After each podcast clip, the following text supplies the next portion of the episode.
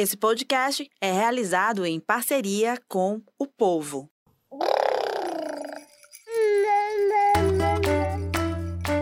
Você ouve agora o MamiCast, o seu podcast de maternidade com informação e leveza.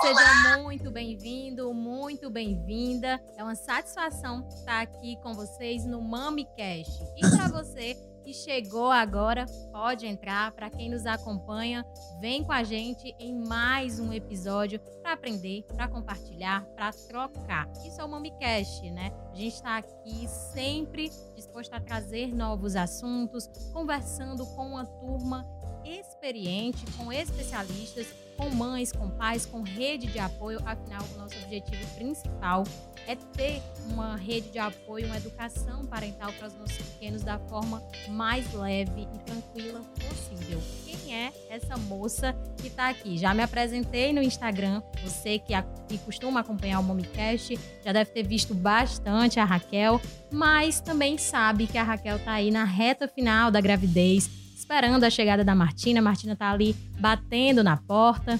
Então é hora de descansar. Ela tá exercendo um dos principais papéis da vida dela, né? A Raquel, que é mãe, que é esposa, que também, enfim, é dona de casa, também estuda.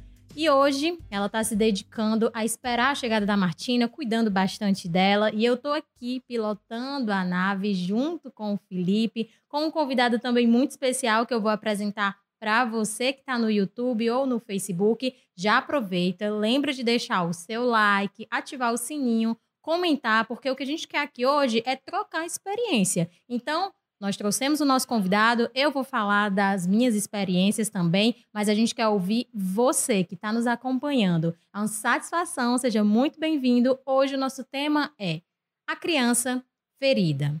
Como que a criança ferida ela pode impactar no, no futuro dos nossos filhos. Você provavelmente já ouviu algo do tipo: olha, engole o choro. Ou então, eu não quero ouvir mais nenhum pio. Nossa educação, a educação dos nossos pais lá atrás, era mais ou menos dessa forma. Era baseado ali em castigos, em punições. E infelizmente muitos traumas ficaram. E até comportamentos que a gente rejeitava bastante, a gente passa a reproduzir sem perceber. E esse nosso convidado, ele é pai, pai da Bia, pai da Carol, e ele começou a analisar melhor, a refletir sobre o comportamento dele também enquanto pai. E ele se pegou reproduzindo comportamentos que lá atrás ele disse que jamais faria. E quantos de nós, quantos de nós é, vive cenários assim? Quantos de nós julga, enfim, diz que nunca vai fazer, mas de repente começa a reproduzir comportamentos dos nossos pais, das pessoas que tiveram ali naquela rede de apoio. Quem vai falar melhor com a gente é o Luiz Cláudio Gomes. Gente, olha, eu apresentar o Luiz é muito complicado, porque assim, é um currículo extenso, mas ele é ator, ele é empreendedor, ele é pai, como eu já falei, e ele gosta de cuidar de gente. Esse é o principal foco. De todas as funções de pesquisador, educador parental, escritor, já são nove livros, ele vai falar melhor porque vem mais livros por aí. Ele gosta de, de deixar claro que o principal, a principal missão dele é cuidar de gente. Então, Luiz, seja muito bem-vindo. É uma satisfação estar aqui com você. E eu vou te deixar bem à vontade para falar depois dessa apresentação. Quero ficar bem à vontade te convidar para entrar de fato aqui na nossa casa. Sinta-se à vontade para compartilhar e te dizer e, e te perguntar, na verdade, em que momento você começou a se questionar sobre a forma que você estava educando a sua primeira filha? Então, quero agradecer primeiro o convite e a confiança de me chamar aqui para a gente ter esse, esse bate-papo, essa conversa educativa, essa troca de experiência. Né? É, agradecer aí toda a audiência do podcast e desse trabalho bacana que vocês fazem né, de trazer conhecimento, informação e com isso né, gerar transformação. Bem, é, é um tema maravilhoso que eu amo falar sobre esse tema, né, um tema que eu acho incrível, um tema que eu gosto muito de falar sobre ele. É, e respondendo a sua pergunta, eu tinha dois anos e meio de casado com a Valéria, a minha esposa, que infelizmente não está mais com a gente, e a gente vai falar um pouco disso depois. É, e, e eu passo por um momento da minha vida em que muitas coisas não estavam funcionando para mim, chegando perto ali dos 30 anos, muitas coisas estavam boas, né, para quem olhava de fora, mas eu, mas eu que vivia aquela vida, Carolina, Valéria estava grávida da Beatriz e nós, Carolina tinha dois anos e pouquinho. É, as coisas não, não estavam funcionando internamente para mim. Eu percebia que as coisas não iam bem, não iam bem nos meus relacionamentos, nas minhas amizades e principalmente no educar da minha filha. Foi quando foi o que você disse. Eu percebi que eu estava repetindo formas, repetindo formato, repetindo jeito de falar, jeito de agir, sabe? E que ao, ao me atentar para isso, né, tem até a ver com o livro que nós escrevemos, que o mundo está distraído, normalmente nós nos distraímos em um conceito, em um jeito de agir, uma maneira que a gente acha que é única. Eu estava distraído enquanto pai, né? Estava distraído enquanto marido, enquanto amigo, enquanto empresário. Que eu olhava de fora parecia que estava tudo maravilhoso, mas internamente eu vi que não. E eu olhava para Carolina, né? Meu primeiro amor como pai, né? Estava lá desde a hora que ela nasceu. E, e aí penso, o que, que eu estou fazendo com essa menininha, sabe? O que, que eu estou fazendo com a vida dessa pessoinha bem pequenininha e que precisa tanto de mim? E quem eu estou sendo para ela, né? Já que amanhã é, tudo que acontece na infância não fica na infância, então vai ser refletido lá na vida adulta dela. E foi a hora que eu comecei a, a pesquisar, comecei a, a buscar informações, e essas informações trouxeram transformação para mim, para Valéria e, consequentemente, para Carolina e depois para Beatriz, para a chegada dela. Né? É, isso tudo ajudou nossa vida como um todo, porque nossos filhos são nossos mestres, a gente pode aprender muitas coisas com as crianças, né, com os nossos filhos, e foi sensacional ter essa ter tido essa experiência, porque ela foi uma experiência transformadora, e a partir dessa transformação eu também consegui ajudar outras pessoas. Nesse momento a gente nem chamava de educação parental, né?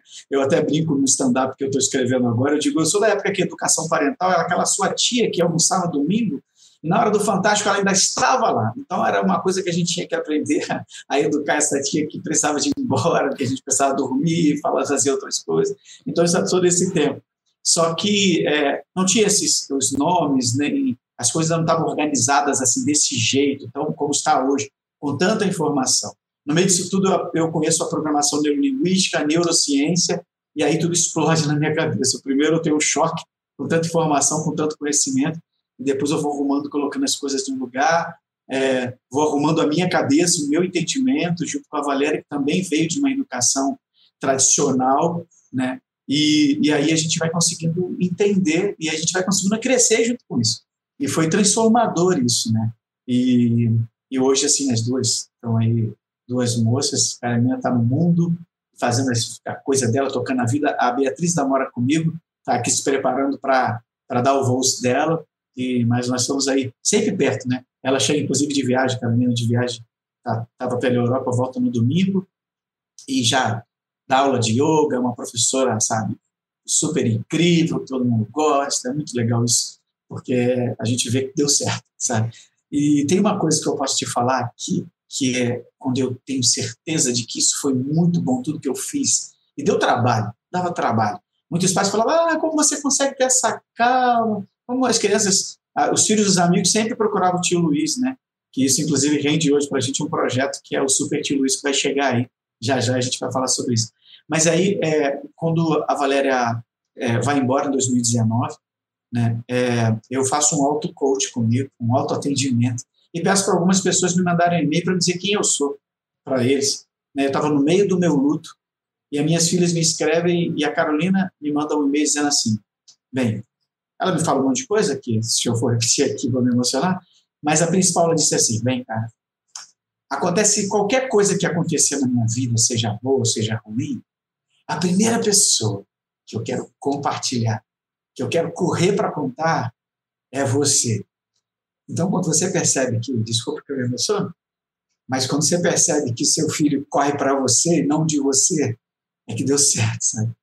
Engraçado então, é, você dizer isso, Luiz, porque é, acho que todo pai, toda mãe, pelo menos quando, quando se preocupa em ser presente, Eu acho que dá uma virada de chave na nossa cabeça quando eles começam a, a, ver na gente um amigo, sabe? Eu lembro muito da primeira vez, a Maria Luísa, a minha filha, ela tem sete anos, e ela aprendeu a ler, e foi muito engraçado, porque ela fez um post, assim, no... Ela tem o WhatsApp para falar com os parentes que moram fora, e ela fez um post no, no WhatsApp dizendo assim, eu e minha melhor amiga. Nossa, eu, eu fiquei tão... Me tocou tanto, porque, assim em muitos momentos eu lembro do meu distanciamento com os meus pais por causa do medo, sabe? É, eu acho que há, muita, muita, do, muito do nosso medo vem dessa educação ali com a, com a parte de punir, né? De, de apanhar, por exemplo. E ver a minha filha, ver conseguir quebrar isso, ver que eu tô conseguindo, que não é uma tarefa fácil, como você disse, causa uma, um, uma sensação de dever cumprido, né? Você foi uma criança que, que foi educado nesse sistema também, Luiz, de assim, punir, se você fizer isso, vai apanhar. Como é que era a tua infância? Sim. Hoje eu tenho uma relação muito, muito estreita e muito próxima com meus pais, sabe? A gente, mas é, eu precisei de ressignificar coisas entender coisas em relação a isso. A primeira coisa que eu entendi nisso foi que eles, eles não fizeram porque eles queriam me punir, ou minhas irmãs. Eu sou caçula de quatro irmãs. São quatro meninas e eu. É, então, quando eu chego, é, eu tinha até um pouco da proteção delas. Né? Então, eu me lembro assim é, das coisas que, que, que, eram geradas pelo medo, né? do tipo, só uma olhada, se fizesse uma cara diferente, já era, já era uma forma da gente ficar na nossa, que alguma coisa ia acontecer. Vi minhas irmãs apanhando, né? vi algumas coisas assim que, que hoje é, eu eu entendo e ensino outros pais a não agir desse jeito, mas era sempre o medo foi algo que, que era muito presente, né? De tipo do é, de, de, de diversas situações de medo, né? Medo do cinto, do chinelo, de apanhar com a mão mesmo, medo de não ter alguma coisa, né? Porque é, eu sempre digo isso, tem tem educação na barganha, né? que ela não vai ganhar isso se não fizer aquilo. Então, é medo do mesmo jeito, só que é medo de perder alguma coisa. Então, tinha o medo de não ter alguma coisa, porque se não fizer isso, não vai ganhar aquilo. Se tirar nota boa, que ganha. Se fizer aquilo. É, é uma conexão diferente. E é uma conexão que não conecta, né? É uma tentativa de conexão, porque a conexão de verdade, é, você explica para o seu filho, é que as pessoas acham, quando a gente fala de educação respeitosa, as pessoas distorcem tudo, né? Às vezes, ah, porque aí vai virar, já sei que é pai Nutella, já sei. Eu Fala até, muito de permissividade, né? É, é, e agora eu, eu acabei comentando num, num post de um player do mercado que ele falou: vê se, se, se os pais Nutella são isso aqui. Na verdade, não existe pai Nutella. Existe pai permissivo, negligente, autoritário. E existe pai é, curado e respeitoso. Eu sempre falo sobre isso que pais curados, filhos respeitados. Né? A gente vai falar um pouco da criança interior daqui a pouco e a gente, eles vão poder entender isso. Então, é, é muitos desses pais acham que educação respeitosa é permitir que a criança faça tudo. Você vai na educação respeitosa sempre assim. Eu posso definir assim a educação respeitosa com acolhimento, validação e ensinar limites com gentileza, sim. E a gente pode dar um exemplo prático disso, né? Você abre a geladeira, e a Maria Luísa acabou de, de fazer uma refeição e vê uma coisa e ela quer. E você sabe que às vezes ela só quer porque ela quer pegar alguma coisa da geladeira, coisa de criança. E aí você fala, aí os meus pais ah, ela queria tanto, para ela não ficar chorando todo o tempo, eu acabei dando. Isso chama permissividade. Na educação respeitosa, esse, essa situação seria resolvida da seguinte maneira: olha, eu sei que você queria muito né, pegar isso agora, mas vai ter uma refeição daqui a pouco, você vai poder tomar esse iogurte, por exemplo, que você acabou de almoçar. Mas eu estou aqui do seu lado, está tudo bem. Mas na hora da refeição eu posso estar. Você percebe que você acolheu, você validou o que ela estava sentindo, você esteve ali próximo, mas você também ensinou limites, que agora não era o momento. E que ela vai entender isso. Diferente de, da permissividade, diferente da negligência, que, ah, dá, tudo bem. Sabe? Diferente do autoritarismo, que já grita com a criança. Então eu ouvia muito grito, muitos gritos. Né? É engraçado, tinha uma frase que eu ouvia muito, e que se até hoje, se eu não ficar atento, eu acabo repetindo em algumas circunstâncias, que era assim. Tinha uma, uma fábrica de brinquedos chamada Estrela, então dizia assim, ai, o bagunceiro da Estrela, ai, o, o entojadinho da Estrela, ai, o sequeiro, o malcriado da Estrela. Então, minha mãe usava muito isso para para falar sobre, de alguma criança ou, ou sempre ou da gente mesmo. Então, de vez em quando eu falava, ah, isso é uma coisa da estrela, e eu me dou conta, falo, ah, não acredito que eu falei isso. Porque o link que eu tenho, né, a âncora que eu tenho em relação a isso não é boa. Né? Mas eu, por isso que eu digo para os pais, não se culpem, não se cobrem tanto. Só sigam no desejo de mudar e a mudança ela, ela não vai ser, sabe, de uma hora para outra e ela não vai ser tipo pegando um, um canal e, e trocando. Não é assim ela vai ter que ser gradativa, pontual e com muito zelo, começando por você, por o autocuidado, né? Do aprender de você. Você se educa para educar.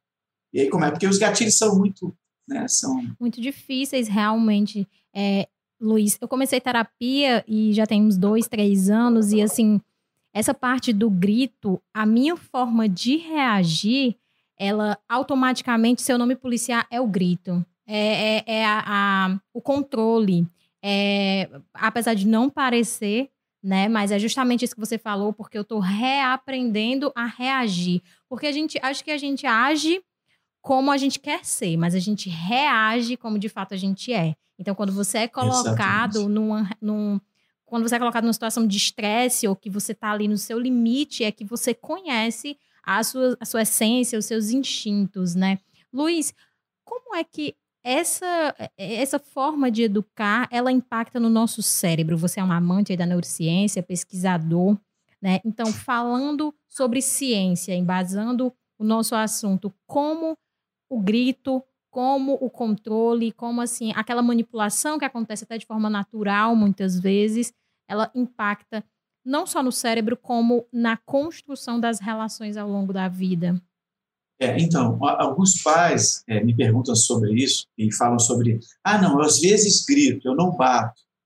E aí uma coisa que eu quero deixar como informação, o grito, ele atinge a mesma área do cérebro de quando você bate na criança, porque é um tipo de violência para ela, né? Eu conheço pessoas que eu atendo como são meus mentorados é, e que a gente tem contatos aqui para essa mudança, para acolhimento da criança, para mudança mesmo, né, de vida, mesmo quando quando alguém me procura para fazer uma mentoria ligada à educação dos filhos, eu, come, eu digo para eles, olha, mas nós vamos começar com a sua educação, de você entender você primeiro. Sem você entender você, não vamos conseguir chegar na sua criança. Eu só consigo chegar na sua criança através de você. Então, assim, é, a, a, a PNL e a neurociência, elas acabaram me ajudando muito nisso. Primeiro, entender como funciona esse cérebro, como ele amadurece, né? Como esse cérebro amadurece. A gente, percebe, a gente, a gente acompanha e vê pais lidando com as crianças como se eles fossem mini adultos, né? Como se eles fossem, que eles estivessem entendendo o que você está fazendo, né?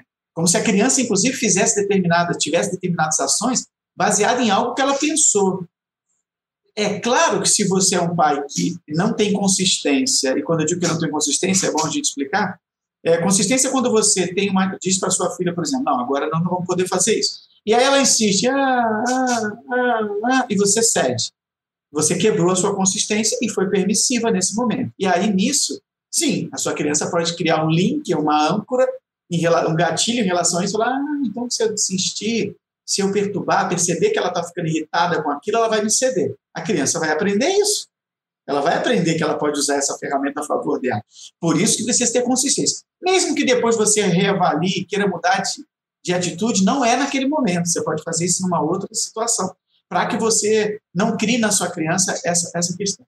Bem, falando exatamente do cérebro, é péssimo, né? O grito para a criança é, é, é uma coisa seria comparado a uma agressão. Então, assim, por isso que hoje você, você acabou de citar que você acaba recorrendo a isso, porque de alguma maneira tem esse gatilho. E aí que você fala, não é a sua filha que está incomodando você, é existe um gatilho lá na sua criança interior que reporta você para aquele momento e faz com que você tenha essa reação e que seja tão, sabe, para vocês, que às vezes as pessoas fica tão grande, né? Mas eu não consigo controlar isso, né?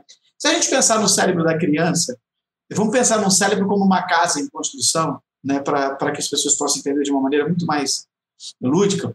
É, a criança ali, é, até os quatro anos, ali indo para cinco, ela só tem a primeira parte da construção feita, ou seja, a parte de cima ainda está com um monte de fio pendurado, só umas vigas ainda, não não tem nada emboçado, está só um tijolo. Então ela só tem a primeira parte ali sendo construída. E nessa primeira parte, ela não consegue autorregular, ela não consegue entender o que, é exatamente certo, ela não tem um sistema inibitório ainda desenvolvido a ponto dela falar, ah, então, se eu fizer... Ela não consegue te explicar, vou preparar amanhã aqui um PowerPoint. Nessa fase, eu queria dizer para você que a minha fralda, ao ficar suja, ela realmente me causa um certo incômodo, que me afeta. Então, assim, ela não tem condições de fazer isso. Né? Fora que durante esse período nós temos aquela, às vezes sogra, às vezes mãe, às vezes uma tia, né? Olha, eu tenho até um personagem que a gente faz, e eu falo isso no stand-up, é, chama Educação Parental e coisa e tal, que a gente fala assim, olha, se você continuar agindo assim, essa garota um dia vai acabar batendo em você, vai ficar manhosa, vai ficar um nojo, ninguém vai aguentar essa menina, esse garoto. Então, assim, são aqueles palpiteiros de plantão que eu pergunto, é baseado em quê?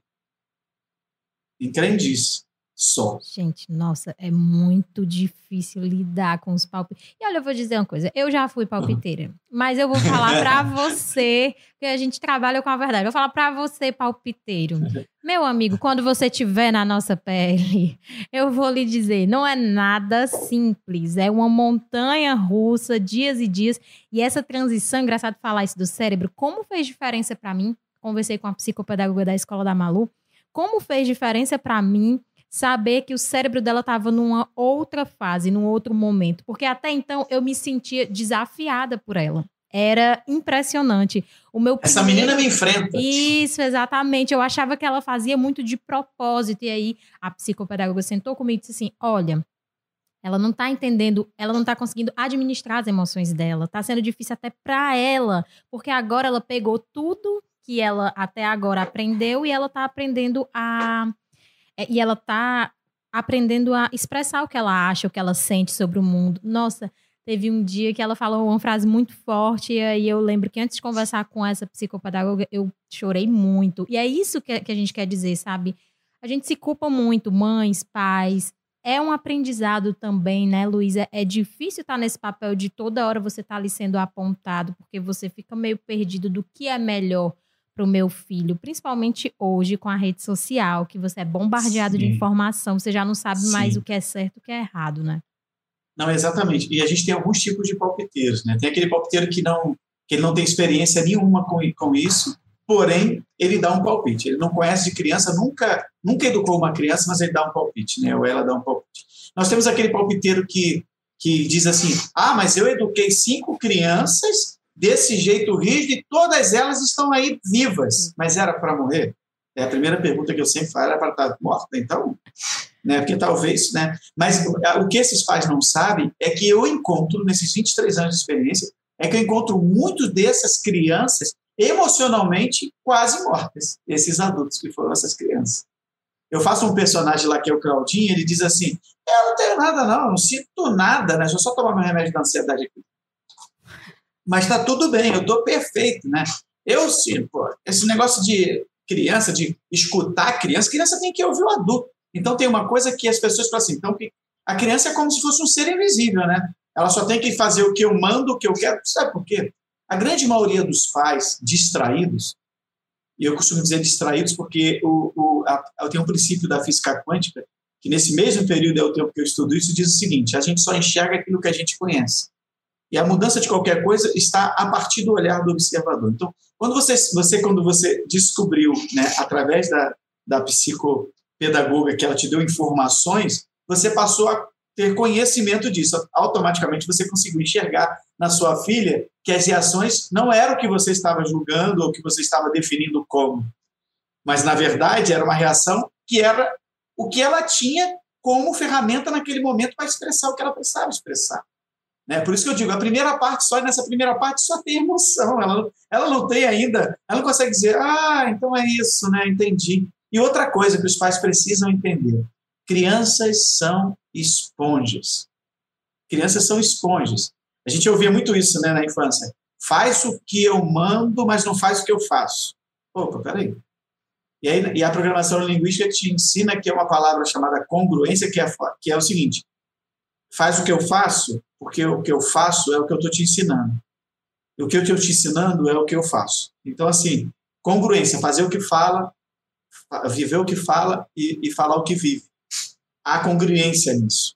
a incongruência dos pais é que eles ensinam uma coisa para as crianças e faz outra. Não grita comigo, gritando com a criança. Peraí, eu ensino para essa criança que não que é uma folha em branco. Ah, Luiz Cláudio, mas ele traz um pouco do, do, do, do temperamento do pai, da mãe. Sim, ok, tudo bem. Mas mesmo assim, ele está. Pro... Olha, sabe que ele, ele tem muita coisa do pai dele, mas ele é muito educado e o pai dele é um, um bruto. Porque ele foi ensinado a ser educado. Foi ensinado a ele a educação com educação. Então, assim, a criança está prestando atenção. Como aquela experiência que o telefone toca e aí o pai diz para a mãe: Olha, se for para mim, diz que eu não estou. A criança olha para ele e fala: Ué, mas meu pai está aqui, como é que ele não está? E a mãe dele fala: Ah, ele não está, não, deu uma saída e tal. Entrou na mentira do pai. Depois, esse mesmo pai diz para essa criança: Olha, não minta para mim. Que segurança essa criança vai ter nessa pessoa que deveria ser a pessoa que daria segurança para ela, e ensinar para ela segurança, quando essa pessoa mente para ela e diz para ela não mentir, que mentir é errado? Há um conflito. Luiz, é, você falando isso, sabe, eu consigo hoje ver adultos não conseguem ter controle da própria vida porque ainda são dominados pelos pais. E assim, adultos já casados, pessoas, sei lá, com seus 20 e poucos anos, 30 anos, e já trabalha, já tem uma vida acontecendo, mas parece que nunca deixou. Já vi um vídeo, acho que todo mundo já viu esse vídeo, muita gente pelo menos, aquele vídeo do cordão umbilical que por toda a vida a mãe fica ali conectada à criança, se torna adulto, ele não namora, ele não tem uma vida, é sempre só se a mãe permitir. Eu acho que entra muito também, já ouvi falar bastante de pais narcisistas, que também acabam educando filhos narcisistas. E para gente que é pai e mãe, entender esse limite depois de uma certa idade e dar essa independência para os nossos filhos até passarem por situações que eles possam aprender, né? É muito importante esse limiar, né, Luiz? Sim, e, e sabe o que acontece? Isso você falou muito interessante. E aí os, os palpiteiros de plantão, que às vezes publicam coisas na internet para atender a sua audiência, aquela audiência que, que, que é, com essa fala de pai Nutella, que a criança está batendo na, agora, as crianças estão batendo.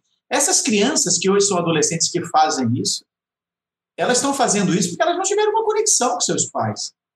Por que, que eu não tive isso com as minhas filhas? Porque um, um número gigantesco de pessoas também não tiveram isso com seus filhos. Esses pais que têm essa relação hoje, que é essa relação que, que não existe uma relação, quando eles cobram respeito dos seus filhos, quantas vezes eu vi na minha. Eu só quero que me respeite. Quando, na verdade, o diálogo não é esse. Eu só quero respeitar você para ser respeitado. Eu só quero saber o que você pensa. Eu só quero te ensinar a validar seus sentimentos. Mas é muito difícil para muitos pais que nem sabem o que são esses sentimentos. Porque eles não tiveram essa possibilidade. Então, quando os pais me procuram, quando eles falam, e eu acredito muito nesse movimento de uma nova geração de pais. Eu fico muito feliz quando eu vejo pais que dizem, Cláudio, olha, é, tem gente que diz que a minha voz está ecoando quando acontece alguma coisa, ele ouve e lembra do meu vídeo falando alguma coisa. Eu não, eu não fico vaidoso com isso, pelo contrário, eu me sinto, eu tenho muita gratidão a Deus é, por poder chegar no coração dessa pessoa e de alguma maneira tirá-la dessa zona de conforto e fazer ela pensar. E a primeira coisa que eu digo é procure conhecimento, procure conhecer sobre isso, inclusive sobre você, sobre as dores que você sente, sobre as, as dores que você sente que não estão resolvidas. Acolha a sua criança, descubra como fazer isso a sua criança interior, é só assim. Nós só podemos dar aquilo que nós temos. Eu sempre brinco. Você tem um milhão aí agora? E as pessoas falam, ah, um milhão não tem. Você tem dois reais? Tem. Então, a gente só pode dar aquilo que tem. Quando eu trabalho muitas vezes com, com mulheres que, que, que passaram por relações abusivas, se você vai fazer ali uma investigação, essa mulher foi utilizada pelo pai desde cedo já. Esse pai era abusivo com ela. E aí o que ela faz? Ela modela isso para os relacionamentos dela. Pessoas que têm muita dificuldade com segurança foram crianças criadas na insegurança, no medo, que se sentem inseguras, que, que sentem que não são suficientes para ninguém.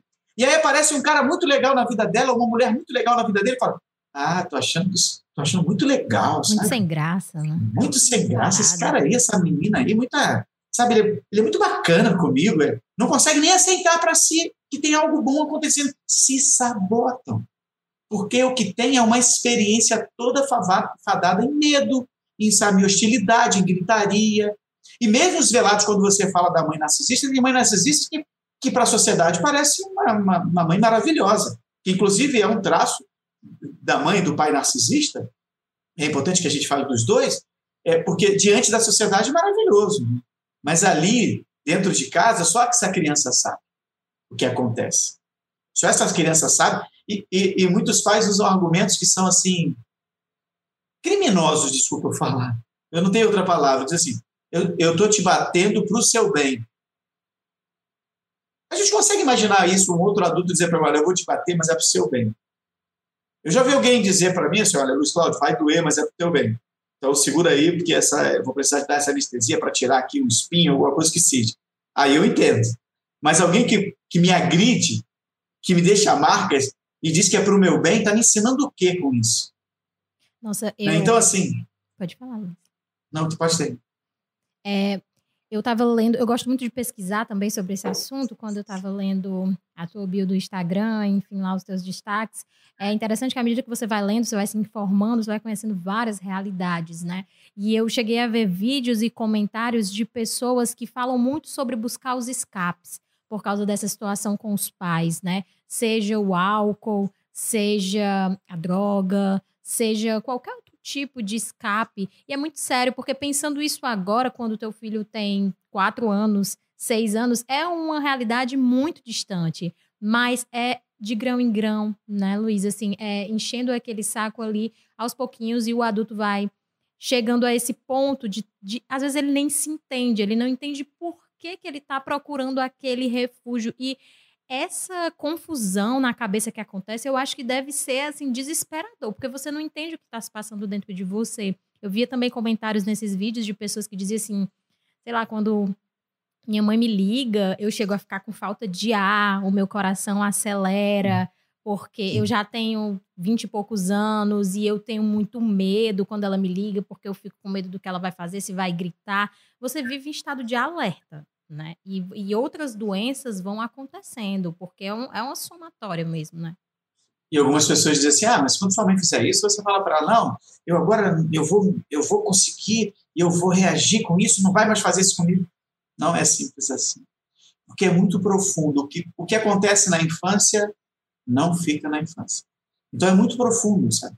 Isso é muito profundo e, parece fácil, mas isso é, é uma construção de muito muito amor, de muito zelo, de muito autocuidado, sabe? Como eu falei, a gente só pode entregar aquilo que a gente tem. Então, assim, você começa a se cuidar, você começa a se curar, você começa a se educar, para então poder fazer isso com a sua criança. E, e aquilo que você falou, ah, não consegue entender isso, é muito engraçado. Então, quando, quando pega um exemplo desses pais distraídos, que hoje os filhos não têm conexão, né? Eu atendo uh, alguns é, pais e adolescentes, eu sempre provoco e proponho a reconexão e dou algumas dicas, até para que ele possa entender como funciona o cérebro desse adolescente, que é diferente de quando esse seu filho tinha dois, quando é diferente quando ele tinha quatro, quando ele tinha seis, quando ele tinha dez. Ele agora é um adolescente, ele tem outras outras coisas que chamam mais a atenção dele, outras coisas que ele quer descobrir, outras coisas que ele quer compartilhar, outras necessidades que ele tem. Então, entender como funciona esse cérebro e buscar essa reconexão falava com uma pessoa essa semana e disse, ah, mas a, a menina fez 18 anos agora, e ela, 18 anos agora, ela quer fazer o que ela quer. Ela não quer mais obedecer ninguém, ela quer só fazer o que ela quer, e não tem uma questão de obediência. E aí falou, Luiz, qual foi a coisa? Eu nunca tive problema com minhas filhas de, de, dos nossos contatos. Todas as grandes coisas que aconteceram na vida delas eu sabia e soube em primeira mão. Todas, Luiz, todas as coisas. Porque elas não me tinham só como um pai. Eu vi um dia uma pessoa colocar, uma pessoa que tem uma, um grande posicionamento na internet dizer que você não deve ser amigo dos seus filhos. Eu falei, mas em qual planeta isso? Porque aqui é super importante que você seja amigo dos seus filhos. Porque na vida nós vamos ter poucos amigos, né? A gente vai poder contar em uma das mãos amigos que a gente sabe que pode contar. Nós vamos ter muitos conhecidos, muitas amizades, mas nós vamos ter poucos amigos. E se nesse contar aqui eu puder estar ali para minhas filhas, para os meus filhos, vai ajudar bastante. Então, assim, Seja amigo, sim, sabe, dos seus filhos. É, agora, crie conexão, conexão de confiança. E a conexão de confiança é estabelecida com um amigo, com quem você acha que é amigo. Lembra lá a história, né? Eu vou aqui com uma grande amiga minha, é isso que ela falou para você, isso. que ela postou, né? É, minha grande amiga, então assim, é. a minha melhor amiga. Então assim, é super importante. Por quê? Porque ela vai estar à vontade para te contar as coisas.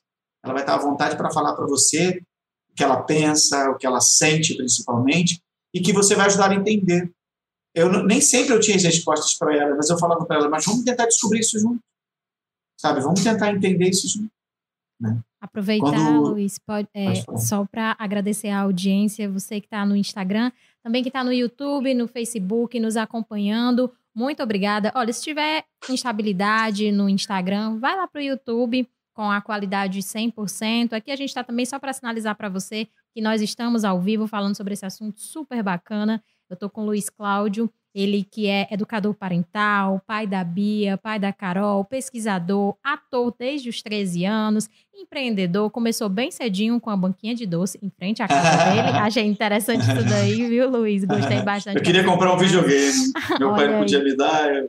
Já desde, desde cedo, né? Ali buscando como, como conquistar suas coisas. Muito bacana. E eu queria também é, agradecer ao, aos nossos apoiadores, o Colégio Paulo Freire, também Clube Gestantes e Bebês. Muito obrigada pela parceria. As meninas do Clube Gestante que tiveram aqui na semana passada.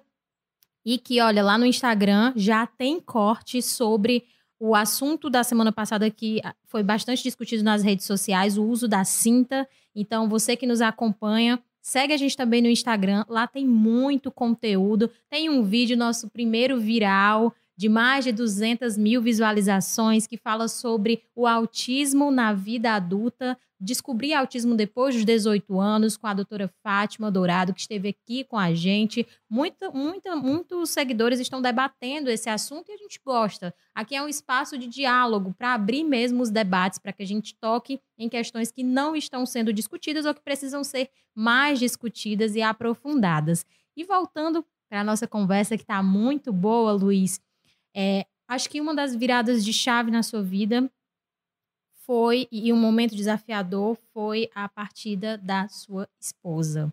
Né? Então, Sim. eu acho que esse momento como pai, como pessoa, o que, é que ele significou para você? Quanto tempo vocês passaram juntos? Conta um pouquinho como foi esse momento. É, a Valéria, a gente viveu junto 23 anos, né, até ela ir embora. E o nosso plano era ficar velhos juntos, né? É, terminar a vida juntos. Né? A, gente tinha, a gente tinha planos assim de muitas coisas, estavam acontecendo muitas coisas na nossa vida naquele momento, é, nos nossos trabalhos, é, nas nossas conquistas. E, e ela passa mal, é, em 12 dias, descobre uma, um câncer e, e vai embora. Né? Fica aquele mistério assim, né? E para dia que aconteceu eu estava no hospital com a minha filha Beatriz, nós presenciamos o batimento cardíaco caindo, a gente estava no UTI, e aí os médicos pedem para a gente se retirar, eu sinto ali que alguma coisa já estava, não estava indo bem, e ela fala para mim, não, pai, minha mãe vai ficar bem, sempre muito positiva, a minha outra filha estava em casa, e a gente passa por um momento muito difícil, muito difícil, muito difícil. É, e eu, inclusive, tem um livro que sai esse ano chamado Depois que você partiu, a gratidão para curar a dor da perda. E eu já sempre fui um, um embaixador da gratidão. Mas eu não tinha nenhuma ideia ainda. Eu achava que sabia alguma coisa de gratidão. Eu descobri que eu não sabia quase nada de gratidão. Sabia alguma coisa, mas eu não sabia quase nada. E foi a gratidão que me ajudou a, a curar o meu luto, a continuar a minha, a minha caminhada. A, algumas pessoas falam, ah, agora você vai ser pai, mãe. Eu jamais conseguiria ser mãe. Eu só vou conseguir ser um, o melhor pai que eu puder. Vou conseguir, né? É, acho que mãe é um negócio. Talvez um dia eu consiga entender isso quando eu não estiver mais aqui. Mas a mãe, eu não sei explicar mãe, mas mãe, eu, eu sou uma peça importante naquela, naquela, naquela produção, daquela, daquela, daquele grande, daquele grande filme da vida de cada uma delas. Mas mãe é um negócio muito grande. E por, por acreditar e por ter essa leitura da importância, não que eu não fosse importante, não que eu não seja importante, mas eu sei, meu, eu sou o coadjuvante que ganhou o Oscar, mas ela é a atriz, era a atriz principal dessa estrutura assim de mãe, a concepção, né? Agora a nossa apresentadora né, que está de que vai ter agora a como é o nome mesmo da criança, Martina, é, Raquel, ela ela vai passar por, pela segunda vez por essa experiência, né? Esse cara já tem uma neném.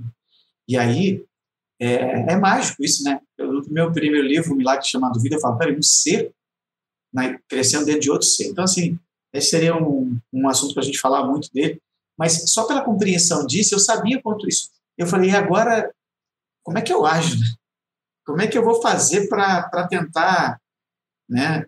É, a, a, Beatriz fala assim para mim, pai, é, minha mãe não vai ver nada, né? Não vai ver eu namorar, não vai ver eu eu me formar, não vai ver, eu não vou poder compartilhar com ela. E, e aí, 60 dias depois, morre a mãe dela, a minha sogra. É, por velhice mesmo, né? Ela já estava bem velhinha, e, e, os órgãos vão ficar, ela tinha 93 anos, os órgãos estavam cansadinhos. E aí é mais uma, uma coisa que elas perdem a mãe, depois perdem a avó. E eu fiquei ali, forte, tentando é, fazer uso da conexão que nós criamos durante todo o tempo. E aí que vem a gratidão. A gratidão por eu poder ter descoberto essa nova maneira de educar. A gratidão por ter tido a oportunidade de ter sido o cara escolhido por ela para dizer que amava. É, de ter sido o cara que ela escolheu para ser pai das filhas dela. A gratidão por ter tido essas duas meninas que são incríveis, assim, são duas meninas que têm valores, assim, quando eu vejo elas chateadas com alguma coisa que, que eu acho que tem muito valor aqui, eu falo, que legal que elas aprenderam coisas boas, né? Quando eu vejo a minha filha Carolina, super empreendedora, me mandando, pai, o que você achou dessa landing page que eu estou lançando um projeto novo e compartilha comigo?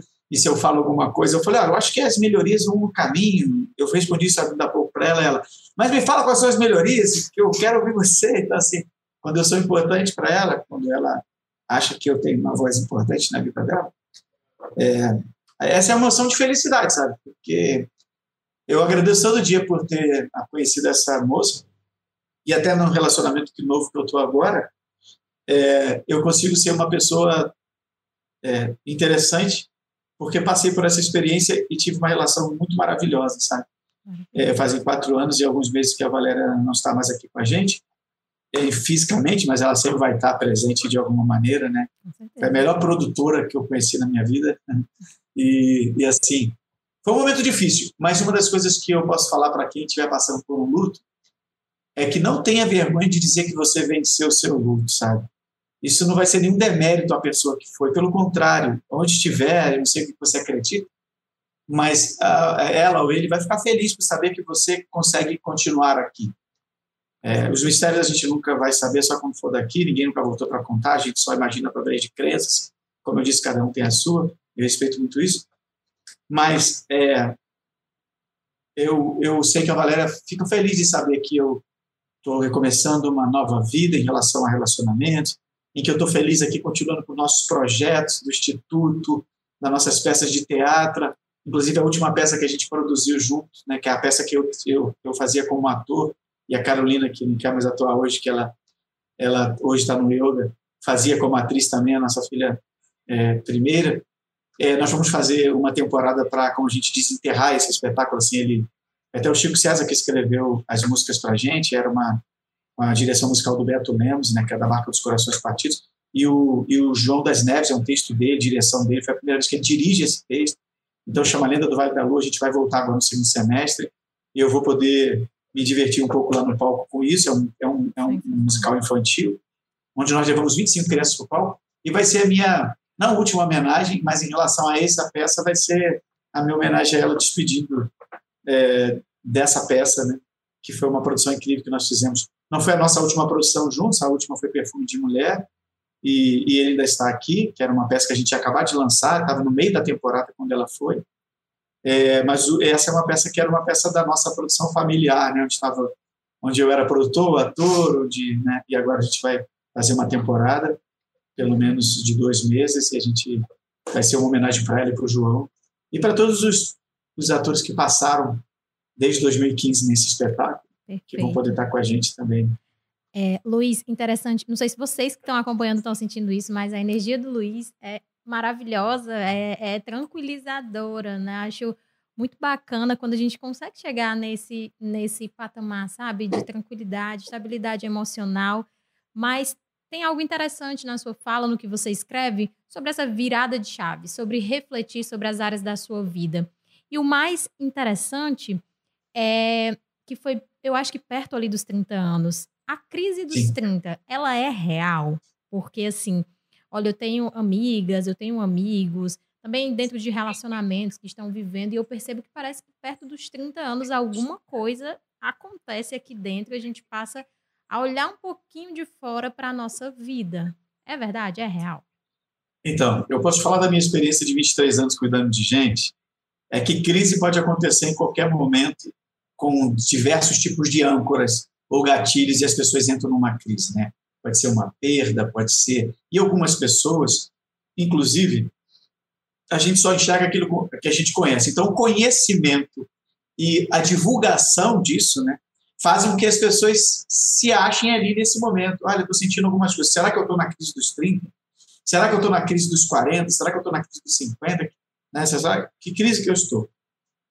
Eu vejo muitas pessoas falando sobre isso. Né? Eu não posso afirmar exatamente que ela é real ou irreal, mas para mim ela foi, e eu tenho acompanhado para muito, com muitas pessoas que ela existe para muitas pessoas. Né? Mas eu tenho muito cuidado e responsabilidade de fazer uma afirmação. Então, assim, olha, cuidado quando você fizer de 29 a 30, pode acontecer uma crise. Então, eu não quero lançar uma crença limitante aqui. Porém, que a gente fala muito de crença na programação linguística, né? Então, é de você ter um cuidado. Porém, eu sei que, que comigo foi muito real, né? É, eu, eu, eu, principalmente, ah, os gatilhos que eu trouxe da minha infância e a Carolina. E aí a Valéria estava grávida da Beatriz. Então, tipo assim, tinha gatilhos que, que se se juntavam e faziam eu pensar e aí nisso, né? Porque eu consigo, eu, eu, eu, conheço pessoas aqui que eu já tive a oportunidade de ajudar com crise de 30, mas não tem nenhuma família constituída ainda. Ou então não, não definiram ainda uma carreira, ou então, sabe? É, e tem muita coisa imposta também, né? Pessoas que, ah, eu não tive filho, eu não me casei. Muitas coisas são impostas, e que não quer dizer que você tenha que ter filho, você tem que se casar, que você tem que ter muitas coisas decididas. Cada pessoa vai reagir de um jeito é que tem, uma, tem umas coisas que são colocadas assim como, como modelos, né? E aí as pessoas vão para esses, esses modelos e tomam isso como parâmetro, né? Eu já cuidei de pessoas e que eu percebi que essa pessoa não tinha nenhuma vocação para ser pai nem ser mãe, mas estava atendendo uma expectativa de terceiros. E acaba tendo uma crise por isso. Que atendia uma expectativa que não era deles. Ah, minha mãe queria tanto ter um neto, meu pai queria tanto ter um neto a minha esposa queria ter um filho, mas eu não queria, não foi conversado isso antes, né? Então, assim, é, as crises podem acontecer sim, né? Elas acontecem a qualquer momento, mas eu ouço bastante essa crise dos 30, né? Eu não quero afirmar sobre isso, como eu disse, com responsabilidade, não trazer aqui uma crença limitante de que, olha, está se aproximando, cuidado. Eu conheço muitas pessoas que têm 29, 30 anos, então aí de boa. E aproveitando que eu tô aqui com você, rapaz, o que foi aquilo no Rock in Rio? Que ah, momento foi é. aquele? Era uma homenagem? Era uma participação? Conta aí para mim que eu fiquei, sou seguidora, vou aproveitar, claro, né, gente? Ah, não, aquilo foi o seguinte: é, o Rock in Rio, em 2016, eu resolvi, é, do meu lado empreendedor, abrir um restaurante. E, e, aí um dos meus sócios tinha um conhecimento com o pessoal do Rock in Rio, a gente não tinha nem o CNPJ ainda, nem site, nada, estava em obra o restaurante. O Rock in Rio, assim, em 2017, só que começa tudo muito antes, né? É um, um evento muito grande, então a organização dele começa um ano antes, até bem mais. Né? É, quando termina o Rock in Rio, já começa a organização do próximo, né? A coisa é muito grande.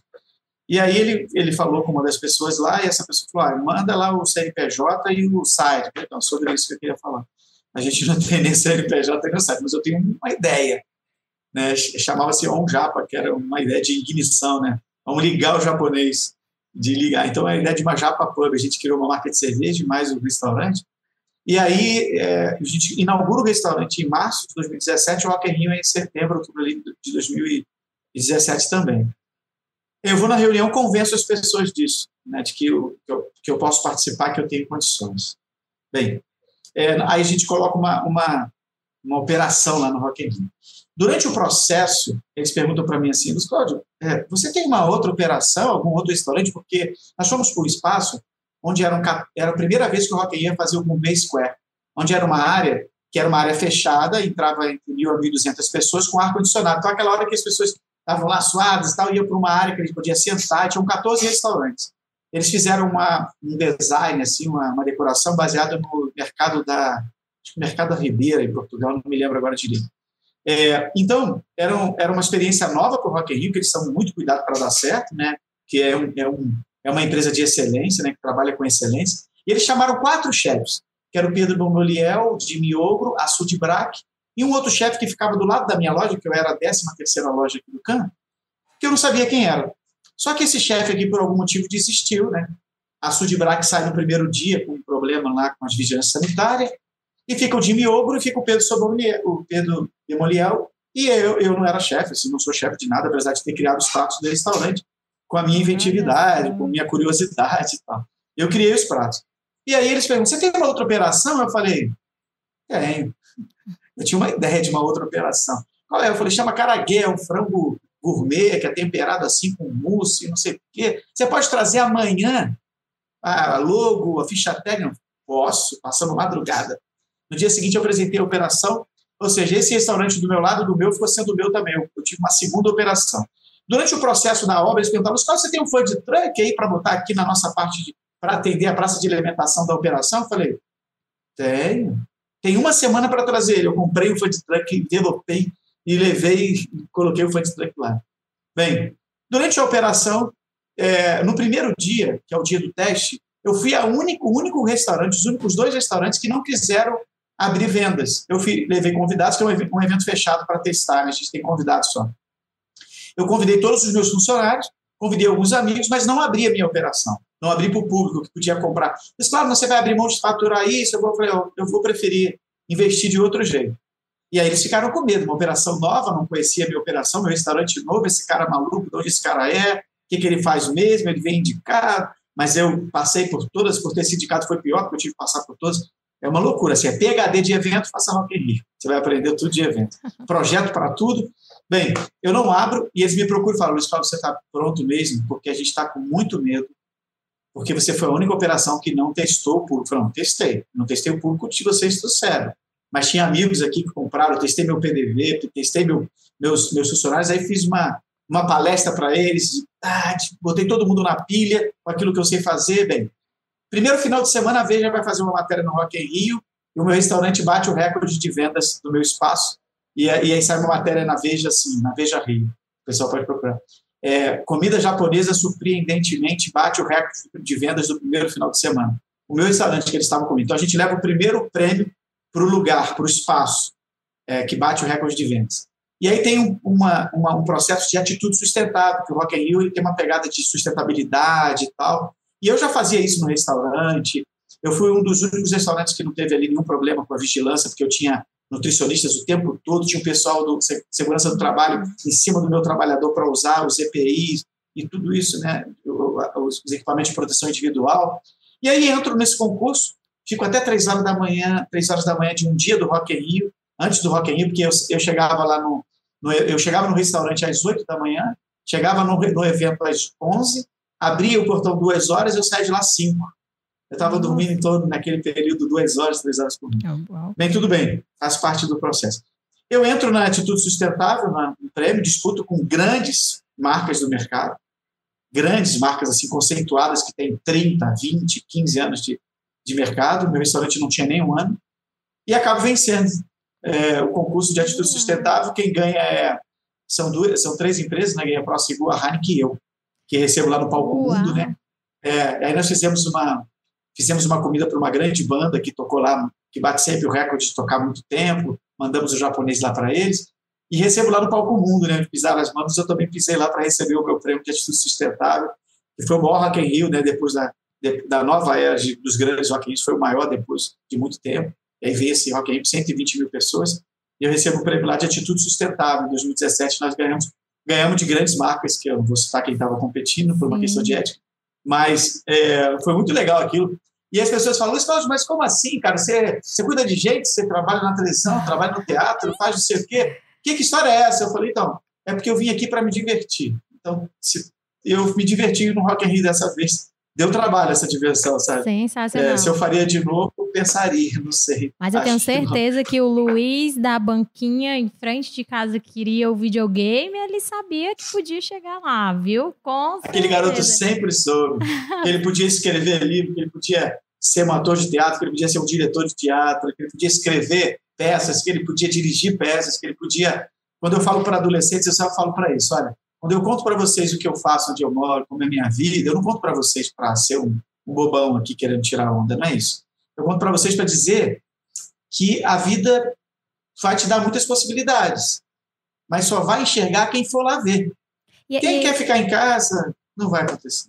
E não endurecer, né? Eu acho que preservar a criança ferida não, mas ah. a criança, ela tem isso de sonhar, nada é impossível para ela. E o céu é o limite. Então, com certeza, preservar essa criança, esse poder de, de imaginar, de querer, a nossa mente, ela nunca sabe assim o que é verdade ou não. Então, você pensa e logo o pensamento vira um comportamento e esse comportamento ele acaba reproduzindo e atraindo muitas coisas. Quando eu digo que ela não sabe o que, é, o que é verdadeiro ou não, é porque quando você começa a alimentar muitos pensamentos negativos, a, o teu corpo ele vai sentindo também naquela proporção como se você estivesse revivendo aquela situação, né? E eu queria... é, nós somos seres vibracionais, né? Isso. Então a gente é energia o tempo todo, né? O que vem vai e volta para a origem. Exatamente. Então eu sempre eu sempre penso isso que um pensamento ele, ele acaba se tornando realidade porque ele vai virando um comportamento. Dois ele gera um sentimento, Isso, né? Que vira um comportamento, vira um gera uma realidade. Exatamente. Então, sempre eh, lembrar disso eu acho fundamental. Para finalizar, Luiz, a gente está pertinho aqui já de acabar, mas eu queria tocar em dois, dois pontos com você. Um é a criança boazinha. A gente sempre tem a mania de reforçar isso. Nossa, aquela criança que questiona ou que bate de frente ali com os pais ou que não aceita tudo. A gente sempre quer que a criança ela seja a criança boazinha. Mas eu, eu vejo até hoje alguns especialistas abordando esse assunto do, do problema dessas, dessas crianças boazinhas demais, dessas crianças que não podem falar, que são muito caladinhas, quietinhas. Isso de fato pode se tornar uma questão na vida adulta. Sim, e aí eu vou, e aí eu vou justamente dar o um exemplo de, de trás para frente, né? falando desse adulto. Quem é esse adulto que foi essa criança boazinha normalmente? Né? Ele, ele se torna aquele adulto que tem medo de dizer o que ele pensa, ele se torna aquele adulto que ele aceita qualquer coisa, aquele que é assim para agradar, aquele adulto que ele tem dificuldade em aceitar que alguém goste dele como ele é, sabe? Porque ele teve sempre que superar alguma coisa para atender a expectativa de um adulto. Né? E hoje, quando ele é um adulto, ele não acredita que alguém me acha interessante. Como assim? Sabe? É, não, mas não, tudo bem, tudo bem. Se violenta para poder ser aceito, amado e inserido. Eu digo que algumas das vezes, algumas mães distraidamente falam coisas desde cedo para as crianças sem prestar atenção. Por exemplo, alimentando né, a criança e dando o, o almoço, o jantar, uma refeição, e diz assim: se não comer tudo, mamãe não vai gostar de você. Isso é tão duro, isso é tão sério. O que, que vai acontecer? Primeiro eu estou treinando a minha criança, primeiro eu estou sendo, eu sendo muito duro, eu estou sendo muito, nossa, é, é muito pesado isso. É, quando o meu primeiro amor diz que se eu não fizer alguma coisa, ela não vai gostar de mim, ela me condiciona alguma coisa a, a gostar de mim, aí eu precisar de fazer alguma coisa para agradá-la, para fazer vontade. Eu não quero mais comer, eu não estou mais com vontade. Mas ela me diz isso. Aí ela está me ensinando outra coisa, que eu tenho que agradar para ser aceito, amado e inserido. Então, desde cedo treinado. Olha, se você não comer tudo, não vai ficar bonito. Quem não quer ser bonito? Nós estamos bombardeados o tempo todo com a coisa de você precisa ficar mais bonito. Você hoje então, né, com a coisa da harmonização facial, de um monte de coisa, todo mundo quer quer botar um botox aqui, puxar um negócio aqui. E tudo bem, tá tudo certo. Mas o que eu estou dizendo é que é fomentada essa coisa da beleza, né? Então assim, e aí, quando a minha mãe, a mãe não mente, né? Eu digo isso, mãe não mente. Para a criança, a mãe não mente. O que a mãe está falando ali vai criar crenças. Das coisas que se falam. Eu já atendi alguns adultos que diz, e, e, trabalhei com ele como coach, de levar, de cocheiro, né? De coach, de levar ele, a carruagem dele de um estado a tal estado, ajudá-lo a chegar nesse lugar. E ele dizia para mim, eu falei, qual é a sua necessidade hoje? Para onde você quer? Eu quero ser mais organizado. E a primeira coisa que eu perguntei, mas por que, que você é desorganizado? Como você acha que você se considera desorganizado? Por quê? Eu sou desde sempre, cara. Desde criança, minha mãe falava para mim, ele é muito desorganizado. Ou seja, ele trouxe uma crença alimentada por ela. Então, essa criança boazinha, ah, tem que ser muito boazinha. Essa criança começa a engolir e a encher um saco de coisas emocionais que ela depois não vai conseguir dar conta disso, fica, é muito pesado. Sabe? Então, assim, ah, mas meu filho também ele me enfrenta muito, ele fala muito. É preciso aumentar a lupa e entender por que, que essa criança está tendo esse, esse pensamento. Talvez ela não esteja sendo ouvida. Talvez você, você gera tanto medo nela que a hora que ela tem chance, ela escala. Muitos pais são pais de adolescentes hoje que tiveram uma educação com essa criança vertical e viveram aqui a criança aqui embaixo. Na chance que ele tem, ele quer escalar isso aqui. E esse enfrentamento é exatamente isso, é escalar porque ele queria, foi criado no medo. Então, são dois, duas pontas, né? Ah, mas ele me enfrenta porque tem medo. E outro, ah, é tão boazinho que gera também uma coisa. O importante é criar conexão, sabe? É ser um ouvinte atento. É fazer com que a criança possa se expressar e ter interesse genuinamente. Quando aqueles pais né, ficam no telefone todo o tempo, ou em várias outras coisas. Porque muitas vezes eu vejo pais educando a criança e cobrando dessa criança um comportamento, não para educação para a vida, mas para algo para atender a expectativa dele. De uma necessidade que esse pai está tendo agora. Eu não estou conseguindo ouvir aqui, dá para parar de gritar aí, de brincar tão alto? Sabe? É, é algo. O nosso papo tá muito bom, passou voando, meu Deus do céu. A gente vai ter que marcar a parte 2, então eu já deixo aqui vocês de testemunha que ele tá convocado para a parte 2. Mas antes de finalizar, você tá lançando livro, são mais livros. Fala um pouquinho, Luiz, o que é que vem por aí, é, fora o que, que já tem, né? Que já são nove livros uhum. lançados. Tem previsão? Sim. Tem data? Tem, é, é, Nos próximos meses agora vai sair um atrás do outro, né? Então a gente tem, tem os e-books que a gente vai colocar aqui, por causa do modelo que algumas pessoas preferem. Então tem Eu Quero Ser Melhor para o Meu Filho, é um e-book que vai ser lançado agora na próxima semana. É, mas livros físicos, nós temos alguns que vêm aí que, assim, que vão fazer bastante barulho, que é O Está Distraído, né? Pais Curados, Filhos Respeitados, Pais Conscientes, Filhos Felizes, Deus Não é Mentiroso, é, poesia no tabuleiro de xadrez, que inclusive eu queria terminar o nosso papo com uma poesia incidental, que você vai me dar uma palavra, eu vou fazer agora. Ah. É, é, ser professor, estar professor, que é baseado numa palestra que eu faço há muito tempo e que já foi é, tema de curadorias de jornadas pedagógicas e acabou virando um livro. Ah, aí vem o sapo que não sabia pular, é, era, é, era uma vez o Pinto Pintado, Carolina e Sessões de Menina, que é um livro homenagem a Carol, porque eu já tenho Porquê, Porquê, que é homenagem a Bia. É, ah, vem tantos livros por aí. Tem muitos livros muito legais. E para quem quiser ter acesso a esse conteúdo, como é que faz, Luiz? Então, eles, eles, elas estão, os livros estão nas, nas plataformas de marketplace aí diversas, né? Estão em várias. É, aqui no Instagram, na próxima semana, a gente vai abrir ali na parte de livros, as pessoas vão poder adquirir também. Lá ele já encontra um e-book, que é de um livro físico, que virou um e-book também, que é Uma Vida para Mudar. Um livro para você ler rapidinho, mas com muitos exercícios para você praticar e voltar a ler de novo. É um livro prático. É, esse livro surgiu é, antes até do. que o meu livro, Uma Vida, o Mundo Está Distraído, ele surge em 2012, mas eu ainda não lancei até hoje, porque eu fui me distraindo com outros livros e aí fui acrescentando. E nasceram outros livros no meio do caminho, como Está Esperando o Quê, que já é um livro já que existe, né? É, ser vendedor, estar vendedor, uma, é uma vida para mudar, ler antes de começar, né? Zé Bolinha bom de bola, o hipopótamo com dente quebrado. É, e aí as pessoas podem ir no Instagram, chamar minha equipe no direct, e, mas logo vão estar divulgando todos esses. Mas nas plataformas de marketplace, acha bastante, como na Amazon, daí Muito bem. A você que ficou até agora, muito obrigada pela sua audiência. A você que está assistindo o vídeo depois na gravação, muito obrigada também. Não deixem de ir até o nosso Instagram, conversar, sugerir temas.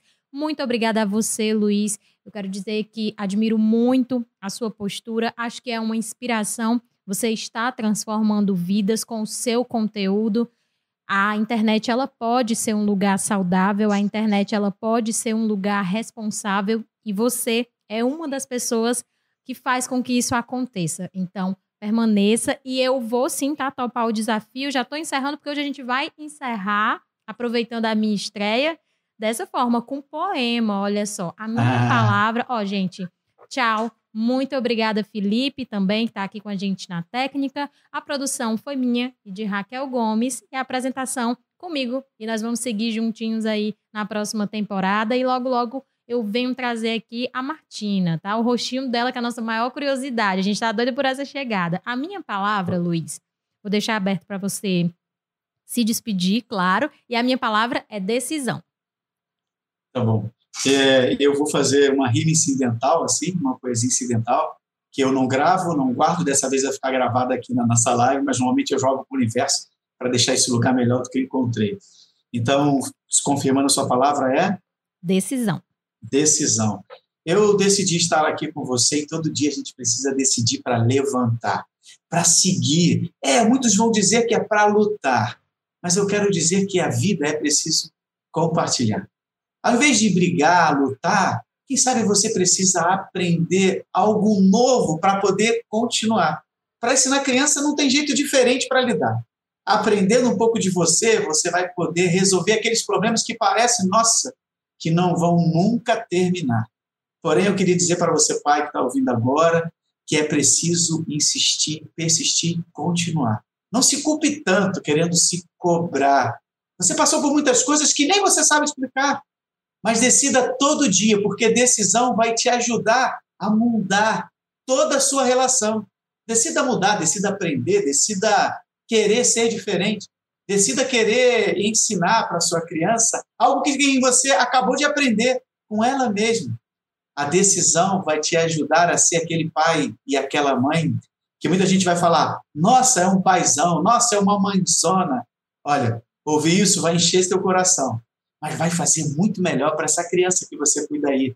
E que amanhã ela vai ser esse adulto que vai só te agradecer. Então a decisão, para terminar, precisa vir do coração. Aê! Que jeito incrível de terminar. Muito obrigada, Luiz. Até a próxima. E tchau, tchau. Tchau, gente. Obrigado. Você ouviu o MamiCast, o seu podcast de maternidade com informação e leveza.